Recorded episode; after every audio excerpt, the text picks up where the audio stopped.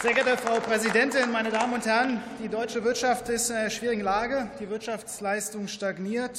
Im energieintensiven Bereich ist die Produktion zuletzt sogar um ein Fünftel eingebrochen. Und im Gegensatz zu den meisten anderen Industriestaaten ist hier auch für das kommende Jahr keine große Besserung in Aussicht. Ein besonderes Problem, das nicht nur den Verbraucherinnen und Verbrauchern, sondern auch vielen Unternehmen in Deutschland schwer zu schaffen macht, das sind die massiv gestiegenen Strompreise. Es hat Ihnen auch gestern wieder eine breite Allianz aus Industrieverbänden und Gewerkschaften in Stammbuch geschrieben. Ich sage Ihnen, hören Sie auf sie. Und mit unserem Antrag heute machen wir konkrete Vorschläge, um deren Anliegen umzusetzen. Zum einen. Die Stromsteuer muss endlich auf das europäische Mindestmaß abgesenkt werden. Das würde, das würde die Verbraucherinnen und Verbraucher entlasten um rund zwei Cent pro Kilowattstunde, und es würde flächendeckend Entlastung für alle kleinen und mittleren Unternehmen bringen. Doch das allein genügt nicht.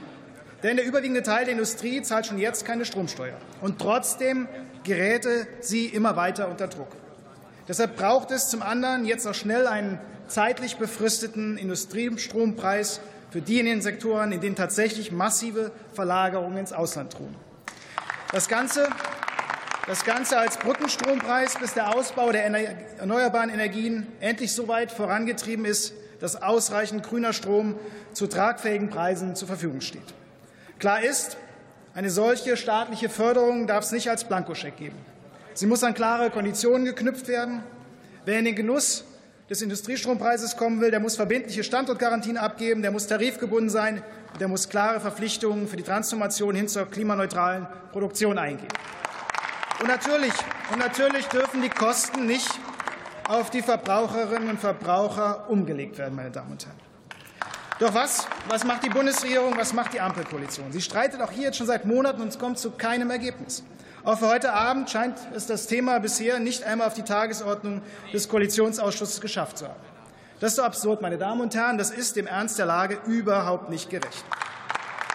Der Bundeskanzler scheint hier inzwischen sogar in Opposition zu sich selbst getreten zu sein. Noch im Wahlkampf forderte er mit Nachdruck einen Industriestrompreis von 4 Cent die Kilowattstunde.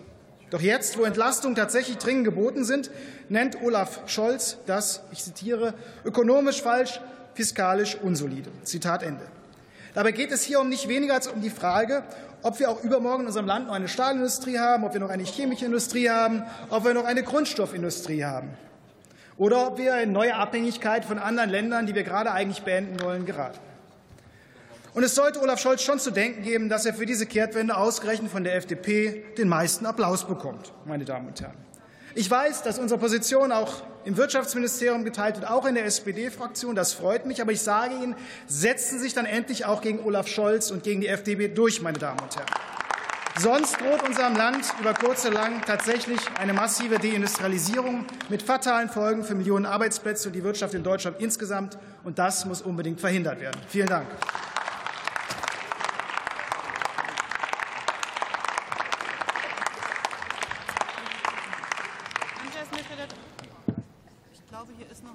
Mikro jetzt. Andreas Mitterleit hat das Wort für die SPD-Fraktion.